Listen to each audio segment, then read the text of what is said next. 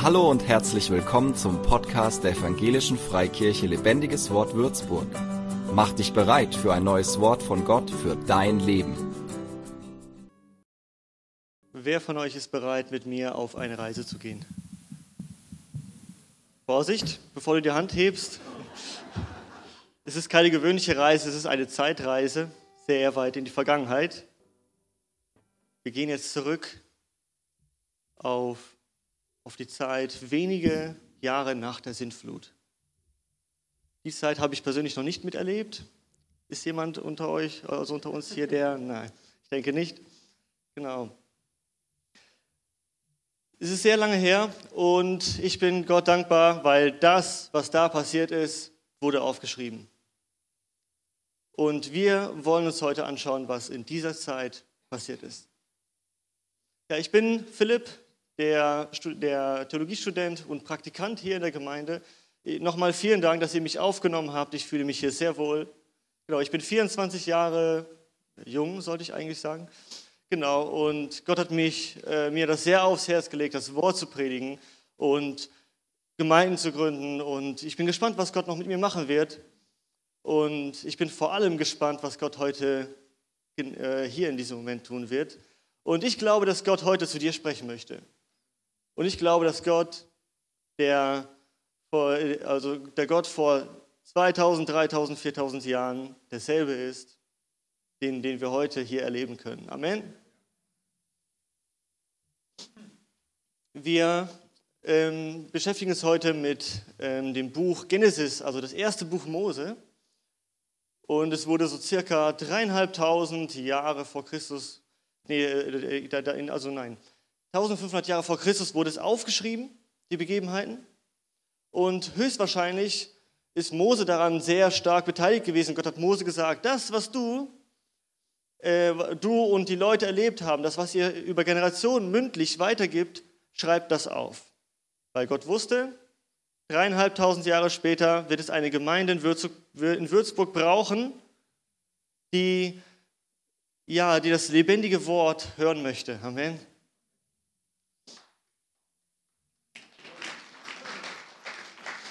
Also hier wenige Jahre nach der Sintflut, da hat Gott mit Noah einen, also ja, einen Neuanfang gemacht. Und hier entscheiden sich Menschen, getrennt von Gott Geschichte zu schreiben. Das können wir nachlesen in Genesis Kapitel 11. Da lesen wir, sie wollen einen Turm bauen und sich einen Namen machen. Und während dieses riesige Gebäude so langsam Form annimmt, denkt sich Gott, ja, diese Sache müsste ich mir mal genauer anschauen. Und genauso steht es, könnt ihr nachlesen, und Gott steigt vom Himmel herab und kommt auf die Erde, so damit er dieses kleine Türmchen ansehen kann. Also für Gott war das doch etwas sehr Kleines, für die Menschen war das ein Riesending, aber für Gott schien es doch so klein zu sein.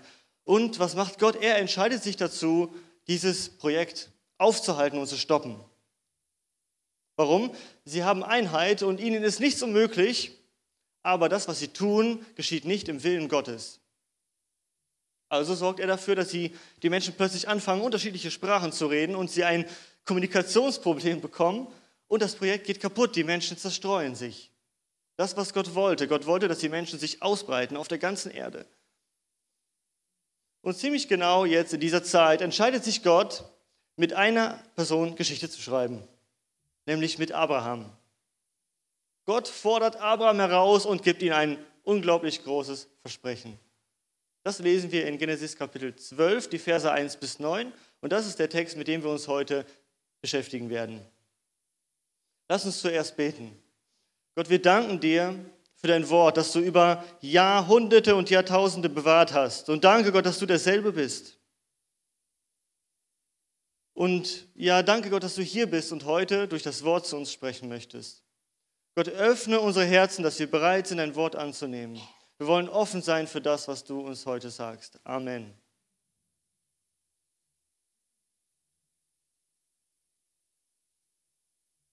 Ich lese aus der Schlachter 2000. Du darfst gerne, wenn du deine Bibel nicht dabei hast, ähm, hier auf den Beamer schauen, während ich vorlese. Genesis 12, Vers 1. Der Herr aber hatte zu Abraham gesprochen, geh hinaus aus deinem Land und aus deiner Verwandtschaft und aus dem Haus deines Vaters in das Land, das ich dir zeigen werde. Und ich will dich zu einem großen Volk machen und dich segnen und deinen Namen groß machen. Und du sollst ein Segen sein. Ich will segnen, die dich segnen, und verfluchen, die dich verfluchen. Und in dir sollen gesegnet werden alle Geschlechter auf der Erde. Da ging Abraham, wie der Herr zu ihm gesagt hatte, und Lot ging mit ihm. Abraham aber war 75 Jahre alt, als er von Haran auszog. Und Abraham nahm seine Frau Sarai und Lot, den Sohn seines Bruders, samt all ihrer Habe, die sie erworben hatten, und den Seelen, die sie in Haran gewonnen hatten. Und sie zogen aus, um ins Land Kanaan zu gehen, und sie kamen in das Land Kanaan. Und Abraham durchzog das Land bis zur Ortschaft Sichem, bis zur Terebinte Moris. Damals aber waren die Kanaaniter im Land. Da erschien der Herr dem Abraham und sprach, Deinem Samen will ich dieses Land geben. Und er baute dort dem Herrn, der ihm erschienen war, einen Altar. Von da zog er weiter auf das Bergland östlich von Bethel und schlug sein Zelt so auf, dass er Bethel im Westen und Ai im Osten hatte. Und er baute dort dem Herrn einen Altar und nach Süden an. Danach brach Abraham auf und zog immer weiter nach Süden. Heute geht es darum, was es bedeutet, Gott nachzufolgen und ihm zu vertrauen. Hier lesen wir, dass Gott sich entschieden hatte, mit Abraham auf, eine, auf die Reise zu gehen. Es wurde aber kein gewöhnlicher Urlaub oder sowas. Das merken wir vor allem dann, wenn wir die Geschichte weiterlesen in den nächsten Kapiteln. Nämlich, ich weiß gar nicht, wie du darauf reagieren würdest, wenn Gott dir sagen würde, nimm jetzt deine, deine, deine Familie, deine Kinder, deine Frau und so ein paar Sachen, die dir gerade wichtig sind und ja, verlass dein Land, verlass deine Verwandtschaft, deine Bekannten, alles, was dir Sicherheit bedeutet und geh nach Kalkutta oder so. Ich glaube, dass es für uns immer noch etwas anderes ist, in ein fremdes Land zu ziehen, als für Abraham. Für ihn hatte es deutlich mehr bedeutet. Nämlich Abrahams Vater, er hatte kein Telefon und Internetanschluss. Wie sollten sie dann WhatsApp oder FaceTimen? Wie sollte das gehen? Gut, ihr habt recht, damals gab es das generell nicht, das hatte niemand gehabt. Und genau das war, ist auch das Problem gewesen. Abraham wusste, ich ziehe jetzt weg ich und ich werde mein Vater wahrscheinlich nicht mehr wiedersehen. Alle Leute, die ich kenne, außer meine eigene Familie, so Frau, Kinder, Knechte, die mitkommen, die werde ich verlassen und werde sehr lange keinen Kontakt mehr mit ihnen haben. Er wusste, ich, ich gehe jetzt gerade ein hohes Risiko ein. Reisen damals war sehr gefährlich. Er wusste, ich könnte ausgeraubt werden, ich könnte mein Leben verlieren oder, oder Leute aus meiner Familie, die gerade mitkommen, die werden ihr Leben verlieren. Und was er auch wusste war, auf Gottes Ruf zu äh, hören bedeutet, ich muss meinen Lebensstil ändern. Er war sesshaft in, in, in einer Stadt, in, in, in Ur, und jetzt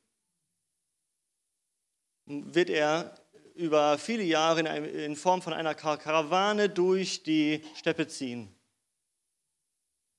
Also, Gott erwartet von Abraham eine Entscheidung. Entweder vollstes Vertrauen auf Gott oder wir lassen es bleiben. Er wusste, Gottes Ruf zu folgen bedeutet alles auf eine Karte zu setzen. Und wisst ihr, was das dafür braucht? Es braucht Vertrauen vollstes Vertrauen. Und wenn Abraham bereit ist, alle seine Sicherheiten aufzugeben und sein Vertrauen allein auf Gott zu setzen, dann wird Gott ihn segnen. Es ist ein siebenfacher Segen, den wir uns gerade, den wir gerade gelesen haben. Im Endeffekt sagt Gott, das, was andere in Genesis Kapitel 11 mit dem Turmbau nicht geschafft haben, trotz großer Anstrengungen und äh, mit Einheit von vielen Menschen, das möchte ich dir geben. Ich werde dir das geben, wenn du mir vertraust. Er sagt, Gott sagt, ich werde dich segnen, Also im Endeffekt, ich, gehe, ich werde dir Gelingen schenken. Ich werde deinen Namen groß machen, das was die Menschen davor wollten und nicht geschafft haben. Und wir schauen uns später an, was dieser siebenfache Segen ganz konkret bedeutet. Und dann wollen wir zusammen überlegen, ob Gott wirklich treu gewesen ist. Ich glaube, dass diese beiden Geschichten nicht ohne Grund direkt hintereinander stehen. Es scheint wie so ein Vergleich zu sein, wie es ist, auf sich selbst zu vertrauen, um etwas erreichen zu wollen, und wie es ist, wenn wir unser Vertrauen alleine auf Gott setzen. Kommt, wir lesen weiter in den Versen 4 bis 6. Da ging Abraham, wie der Herr zu ihm gesagt hatte, und Lot ging mit ihm. Abraham aber war 75 Jahre alt, als er von Haran auszog. Also er war schon ein relativ alter Mann. Damals sind die, die, Männer oder die Menschen generell was älter geworden als heute, aber auch das ist schon ein gewisses Alter. Und dann lesen wir weiter Vers 5. Und Abraham nahm seine Frau Sarai und Lot, den Sohn seines Bruders, samt all ihrer Habe, die sie erworben hatten, und den Seelen, die sie in Haran gewonnen hatten. Und sie zogen aus, um ins Land Kanaan zu gehen. Und sie kamen in das Land Kanaan. Und, und Abraham durchzog das Land bis zur Ortschaft Sichem, bis zur Terebinte Moris. Damals aber waren die Kanaaniter im Land. Ich finde es so schön, wie so nebenbei am Rande erwähnt wird, Übrigens, das Land, wo, wo Gott Abraham hinschickt, da sind schon Leute. Ne? Genau. Da dachte ich auch so, ja super, was machen wir jetzt? Das war auch nicht unbedingt ungefährlich, würde ich mal sagen. Weil wisst ihr, was es bedeuten kann, wenn eine, eine, eine ganz fremde Familie in ein Land zieht, das schon jemandem gehört? Und man kennt sich überhaupt gar nicht, man, es ist nichts abgesprochen und so weiter, man kommt in das Land. Man kann da schon von einer gewissen Kriegsgefahr sprechen. Und ich glaube, wir alle haben gerade die Situation in Ukraine und Russland im Kopf, inwiefern es Vergleich, äh, also vergleichbar ist mit der Situation, äh, sei erstmal dahingestellt, aber es ist eine unglaubliche Spannung gerade in Ukraine und Russland. Und auch wir sind voller Anspannung, weil wir wissen, wie brenzlig das gerade ist. Und wir haben heute dafür gebetet als Gemeinde. Wir werden auch weiter dafür beten. Und auch wenn wir zu Hause sind, dann darf ich dich dazu ermutigen, bete weiter für unsere Geschwister dort in Ukraine. Und äh, ja, wir, wir, beten für die Regierung, da, dass Gott Weisheit schenkt, dass sie Entscheidungen treffen, die sie nicht bereuen werden. Und einmal die Gefahr, dass Abraham nicht willkommen ist in Kanaan, da gab es noch andere Herausforderungen. Ему надо было учиться другой язык. Ja, einige ratlose Gesichter habe ich gerade gesehen. Und ich glaube, so haben sich Abraham und die Kanaaniter auch angeschaut, weil sie sich nicht ganz verstanden haben. Sie hatten, die Kanaaniter, die hatten eine ganz fremde Kultur, eine fremde Sprache und sie beteten andere Götter an. Und ja, ich habe gerade Russisch gesprochen und ich habe die Sprache gelernt, weil ich Russlanddeutscher bin. Ich habe einen russlanddeutschen Hintergrund, genauer gesagt.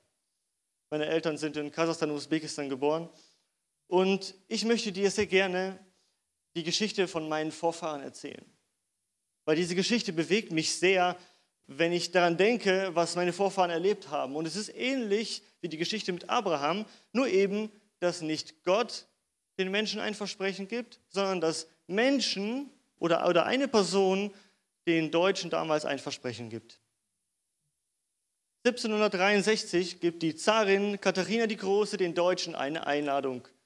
Sie sagt im Endeffekt, kommt nach Russland, nehmt euer handwerkliches Know-how mit, eure landwirtschaftlichen Fähigkeiten und Erfahrungen und nimmt die Weiten Russlands ein. Und wir unterstützen euch dabei. Ihr bekommt finanzielle Starthilfe, jede Familie, Großfamilie bekommt Land, ich glaube, das waren so ungefähr 30 Hektar Land pro Großfamilie. Und ihr dürft weiter Deutsch sprechen, eure Kultur weiter behalten und eure Religion frei ausüben. Ja, viele Deutsche, darunter auch meine Vorfahren, es sind übrigens Schwaben gewesen, sie folgen ihren Ruf und sie gehen in ein Land, das sie nicht kennen. Doch nach und nach wird es immer schwerer für die Deutschen in Russland.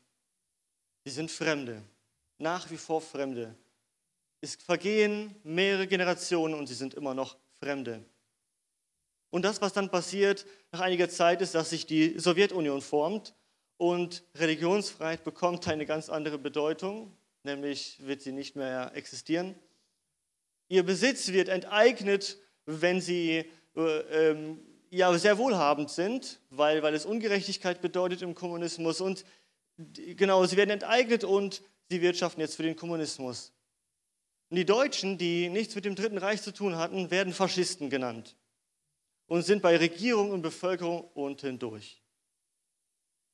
Und dann, zu guter Letzt, bricht auch noch der Zweite Weltkrieg aus. Die russische Regierung will ihr Land beschützen und sorgt daher dafür, dass alle Deutschen von der Front möglichst weit weggeschafft werden. Und sie werden wie Tiere in Waggons gepackt und weit weg nach Sibirien deportiert. Und da werden sie ausgesetzt und müssen dort um ihr Überleben kämpfen. Sie haben nichts mehr außer einen Koffer und, und noch ein paar andere Leute, die mit verschleppt wurden. Und da überleben circa 50 Prozent der, der Deutschen nicht. Ja, das ist die vierte Generation, die das erlebt hatte und alle Versprechen sind Vergangenheit. Meine Eltern, wie ich gerade erzählt habe, sind in Usbekistan, Kasachstan geboren, noch mal eine Zeit später und lebten in Sibirien für wenige Jahre und sind dann 1993 zurück nach Deutschland zurückgekehrt. Und hier in Deutschland bin ich dann vier Jahre später nach der Heimat in Gummersbach in Nordrhein-Westfalen geboren. Wenn ich mir diese Geschichte anschaue, verstehe ich, warum es uns Menschen schwerfällt, zu vertrauen. Ich glaube, dass du auch gerade eine, eine Geschichte oder ein Erlebnis im Kopf hast, wo jemand sein Versprechen nicht gehalten hatte. Jemand hat, hat, hat, versprochen, ich werde dir helfen, ich werde dich unterstützen und dann, wo du die Hilfe in Anspruch nehmen wolltest, war die Person nicht mehr da oder, oder wollte nicht mehr helfen. Oder möglicherweise hast du mal ein Auto gekauft. Ich glaube, mehr muss ich auch nicht mehr sagen zu dem Thema. Und ich denke, wir lernen aus Fehlern, wir hören irgendwann auf, blind zu vertrauen. Und wir müssen abwägen, ob es sich lohnt, jemandem zu vertrauen und ob die Person überhaupt vertrauenswürdig ist. Kleine Kinder haben damit kein Problem, weil sie vertrauen jedem, wenn sie zumindest noch nicht mal so richtig, nie so richtig reingelegt worden sind. Sie glauben einen einfach alles, bis zu einem gewissen Alter, bis sie die Erfahrung dann machen. Und weil wir Menschen erleben, dass man enttäuscht werden kann, bin ich so dankbar für das Wort Gottes, das ein Beweis dafür ist, dass Gott sein Wort hält. Gott, er hat bewiesen, dass er seine Verheißungen hält. Und auch über viele Generationen. Über viele Generationen steht er noch zu seinen Verheißungen. Wir wissen auch, dass Abraham zu, zu einem Vorbild wurde für den Glauben. Ihn sagt man nach, er, er ist mit Gott durch dick und dünn gegangen und hat da an Gottes Verheißungen festgehalten. Aber wenn man die Geschichte Abrahams sich mal genauer unter, unter die Lupe nimmt, dann, dann lesen wir, dass Abraham gar nicht mal so selten anfing zu zweifeln. Es gab Momente, an denen Abraham Angst um sein Leben hatte oder Angst um seine Frau hatte. Abraham wusste, dass Gott ihm Nachkommen versprochen hatte, aber er hatte in sehr hohem Alter noch nicht mal ein einziges Kind gehabt. Und da fällt es einem natürlich etwas schwerer. Vor allem in einem Land, wo man ein Fremder ist, wo man, wo, wo man nicht weiß, was, was die Leute als nächstes planen oder, oder wenn man merkt, dass man nicht so gut miteinander klarkommt.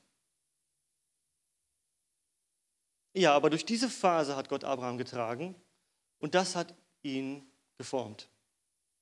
Obwohl Abraham manchmal Zweifel hatte, hielt er dennoch an Gott fest. Und das hat ihn stark gemacht. Amen. Wollt ihr wissen, wie Gott sein Wort gehalten hat? Lasst uns mal anschauen, was aus dem Segen geworden ist, den Gott Abraham versprochen hatte. Die Nachkommen Abrahams, sie wurden zu einem großen Volk. Abraham war ein Semit, also äh, Söhne von Noah, Sem, Ham, Japhet. Und die Nachkommen von Sem, das war Abraham. Und daher kommt der Begriff die Semiten. Und die heutigen Semiten ist das, äh, das sind die Juden, ne? das Volk Israel. Und, die, und sie wurden zu einem großen Volk und, und Gott hat auch den, den Nachkommen von Abraham, also den Isaak und Jakob, denselben Segen versprochen. Gott hat im Endeffekt gesagt, ich bin ein Gott der Generationen, der über Generationen sein Wort halten möchte. Und das hat Gott gemacht. Er hat sein Volk Israel über Generationen begleitet und hat seine Treue zu seinem Volk bewiesen, das selber untreu war. Und er entschied sich dazu, seinen Heilsplan durch dieses Volk zu offenbaren. Ja, der Heilsplan, wie Gott Menschen vor dem ewigen Tod rettet. Ich weiß nicht, vielleicht hörst du es gerade das erste Mal, dass Gott uns Menschen vor dem Tod retten möchte. Und deswegen möchte ich es dir nochmal erklären. Wir Menschen, wir haben uns nämlich entschieden, getrennt von Gott zu leben, nach unserem eigenen Willen und nicht im Willen Gottes. Wir alle, wir haben irgendwann mal in unserem Leben etwas getan, was auch mit Gott nicht übereinstimmt, nämlich Ungerechtigkeit. Und, und, du musst wissen, Gott, er hasst Ungerechtigkeit und er ist zornig, wenn, wenn er Ungerechtigkeit sieht. Wenn ich zum Beispiel höre, und das ist vielleicht jetzt sehr, sehr, sehr, sehr schwer, vielleicht zu, das zu hören, aber wenn ich höre, wenn wie jemand vergewaltigt wurde zum Beispiel, dann, dann, dann spüre ich auch in mir einen Zorn und ich wünsche mir für die Person Gerechtigkeit. Und ich frage mich, Gott, du musst etwas unternehmen. Da ist so viel Leid, da ist so viel Schmerz. Kannst du nicht dagegen etwas unternehmen? Und Gott, darfst du wissen, er ist genauso traurig und zornig darüber. Und Gott, er wird in seiner Gerechtigkeit jedem Menschen richten und ein Urteil sprechen. Und alle, die gegen ein Gesetz verstoßen, sollten dafür eine Strafe bekommen. Egal wie oft sie auch andere Gesetze gehalten haben. Ähm, das war nicht geplant, aber ich habe einen, einen weißen Pulli an. Wenn ich etwas unvorsichtig bin und ich habe dann einen Fleck drauf, danach kann ich mich noch so viel anstrengen und bemühen, ähm, keine weiteren Flecke zu bekommen, aber dieser eine Fleck, der wird dadurch nicht weggehen. Man muss sich um diesen Fleck kümmern, der muss beseitigt werden. Und das, was es bedeutet, wenn Ungerechtigkeit passiert ist, dass, dass dann der Tod verdient wurde. Und, und, und ich bin Gott dankbar, dass, er gerecht, dass Gott gerecht ist, weil ich selber, ich habe auch den Tod verdient. Aber Gott, er ist gerecht, er ist zornig über Ungerechtigkeit, aber er hat Erbarmen mit uns Menschen, weil er uns liebt. Gott, er hat uns geschaffen und er möchte nicht einfach zusehen, wie wir zugrunde gehen. Und er möchte nicht einfach zusehen, wie wir verzweifelt versuchen, diese Flecken zu verstecken und sagen, nein, es ist doch alles in Ordnung und so weiter. Er wünscht sich, dass äh, da, er möchte uns, uns komplett wiederherstellen. Und deswegen hat er schon vor vielen Jahren angefangen, den Plan in Erfüllung zu bringen, der uns Menschen retten soll. Amen. Und Gott hat seinen Sohn auf die Erde geschickt. Jesus Christus, er wurde Mensch. Und wisst ihr was? ein Nachkomme Abrahams, ein Semit. Und er lebte auf der Erde, und das kannst du in den Evangelien im Neuen Testament nachlesen, wo es beschrieben wird, wie er auf der Erde lebte, ohne Ungerechtigkeit verübt zu haben. Und von den Menschen wurde er verachtet und als Gotteslästerer dargestellt und die haben dafür gesorgt, dass er stirbt. Sie haben ihn gekreuzigt. Einer der, einer der, der grausamsten äh, Bestrafungen, die man äh, einem Menschen damals geben konnte. Und das haben die Menschen getan, ohne dass sie wussten, dass Jesus in diesem Moment die Schuld aller Menschen auf sich nimmt und sagt, ich bin gerecht, aber ich möchte den Menschen helfen. Und wenn ich für die, für, für die Menschen sterbe, dann haben die Menschen eine Chance, gerettet zu werden. Amen. Und er ist deswegen an, die, an unserer Stelle gestorben.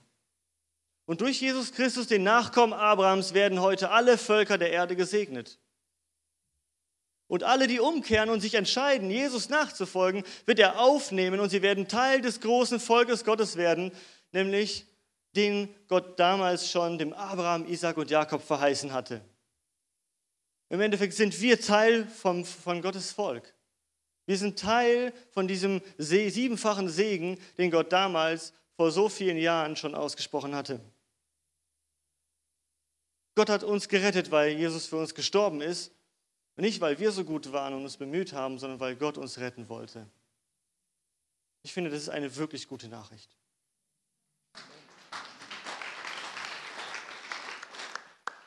Und weil Jesus ein gerechter Mann war, hat Gott ihn auferweckt. Und jetzt ist er beim Vater im Himmel und er wird wiederkommen. Und wenn er wiederkommt, dann wird es ein Gericht geben. Und solange wir noch nicht gestorben sind und Jesus noch nicht wiedergekommen ist, haben wir die Chance, umzukehren und Jesus als unseren Retter anzunehmen. Um gerettet zu werden. Und ich, ich möchte dir eins sagen, wenn du die Entscheidung für Jesus noch nicht getroffen hast, dann triff sie heute solange du noch die Möglichkeit dazu hast. Und wir wollen dir heute die Möglichkeit geben, wenn du die Entscheidung noch nicht getroffen hast, komm nach der Predigt nach vorne und es werden Leute vorne stehen, die wollen für dich beten. Die möchten mit dir das erste Gebet sprechen, um mit Gott ins Reine zu kommen. Und wir wollen dich in den nächsten Schritten dann begleiten. Ja, und Jesus nachzufolgen, was bedeutet es? Es bedeutet zu vertrauen. Abraham hat erlebt, dass Gott treu war obwohl es sehr lange Zeit nicht danach aussah. Er hat, er hat erlebt, dass es sich lohnt, an Gottes Verheißungen festzuhalten und heute werden in ihm alle Völker der Erde gesegnet. Vielleicht folgst du Jesus schon länger nach und hast in der letzten Zeit angefangen, an manchen Verheißungen Gottes zu zweifeln. Ein Beispiel kann sein, die Ehe, die funktioniert nicht mehr so richtig und es sind Zweifel da, ob Gott wirklich fähig ist, unsere Ehe zu segnen. Vielleicht gibt es wirklich Probleme in der Familie, mit den Kindern, Schwierigkeiten mit den Eltern. Und du merkst, wie die Familie irgendwie auseinanderzubrechen droht. Und du hast so viele Gebete schon gesprochen, aber du, du merkst keinen Unterschied. Vielleicht kommen Zweifel auf, dass Gott dich versorgen kann, weil, weil, weil du schon seit längerer Zeit damit kämpfst, ja, dass, äh, ja, die, ja, mit der Sparkasse am Sprechen bist und, und, und das Konto irgendwie total negativ ist. Und ich habe noch irgendwie das Gefühl, dass es Leute gibt, die sich immer wieder regelmäßig fragen, bin ich wirklich gerettet? Hat Gott mir wirklich vergeben?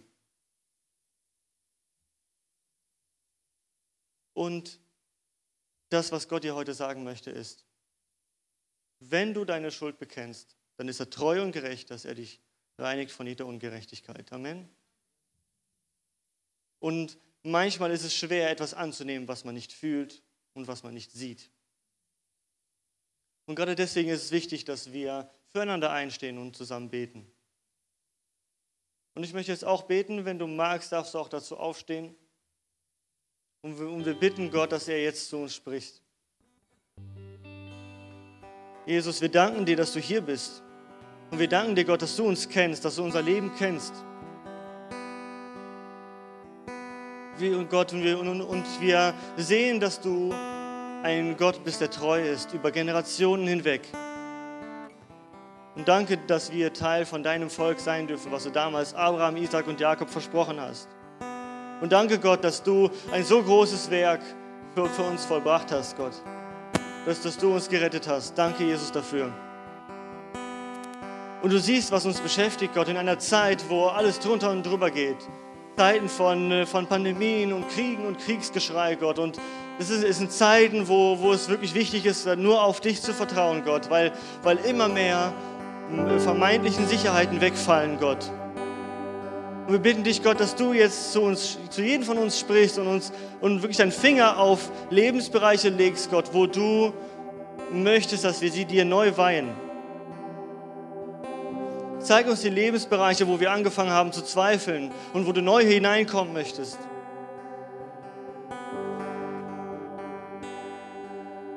Und ich bitte dich, Gott, dass du uns zeigst, was unser nächster Schritt ist, was wir tun können.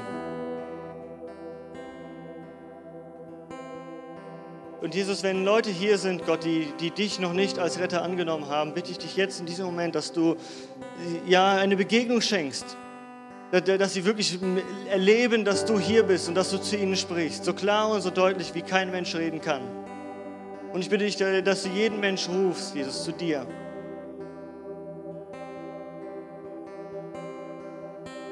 Danke, Jesus, dafür. Und ich möchte dich heute ermutigen, diese Bereiche des Lebens Gott neu zu weihen. Kämpf nicht alleine. Wir wollen für dich beten. Und deswegen komm nach der Predigt zum Gebetsteam nach vorne, an den Seiten von der Bühne und wir beten mit dir gemeinsam. Und wenn du dein Leben Jesus noch nicht gegeben hast, dann geh diesen Schritt. Komm nach vorne und, und wir wollen für dich beten und mit dir zusammen. Genau. Im Lobpreis habe ich es gemerkt, wie Gott gesagt hat, meine Nachfolger, sie werden immer mehr müde, mich anzubeten. Ich habe es so stark gespürt, wie Gott sagt, sie werden müde, mich anzubeten, weil sie auf Situationen schauen, die sie entmutigen. Und, und sie fragen sich, Gott, wo bist du denn hier jetzt? Wo bist du? Wo sind deine Versprechen? Wo ist deine Treue? Und ich finde es so spannend, wie Abraham, da wo er hinkam, in ein, in ein Land, was ihm noch nicht gehörte, da hat er einen Altar gebaut für Gott. Als Symbol der Gegenwart Gottes, wo er gesagt hat, Gott, ich bin hier. Also Gott ist hier. Und er, und er hat dieses Altar gebaut als Zeichen der, der Anbetung. Dass, äh, Gott soll verherrlicht werden an diesem Ort. An diesem Ort, wo, wo noch keine Verheißung erfüllt ist, da soll Gott verherrlicht werden. Und, und, und wenn du wirklich in, in, spürst, ja, das, das trifft auf mich zu, dann möchte ich dich ermutigen, schau nicht mehr auf die Probleme. Schau auf Jesus. Blick auf, auf den, der über allem steht. Und wenn du merkst, ich bin zu schwach, auch um, um, um das zu tun, um auf Jesus zu schauen, komm nach vorne und wir beten mit dir gemeinsam. Und dir neu zu begegnen. Und Gott ist voller Liebe Gott, und, und Gott, Gott, wünscht sich dir, dich neu zu erfüllen und dir neu zu begegnen. Deswegen nutze diese Chance, um, um, um ihnen entgegenzukommen. Amen. Ich wünsche dir Gottes Segen.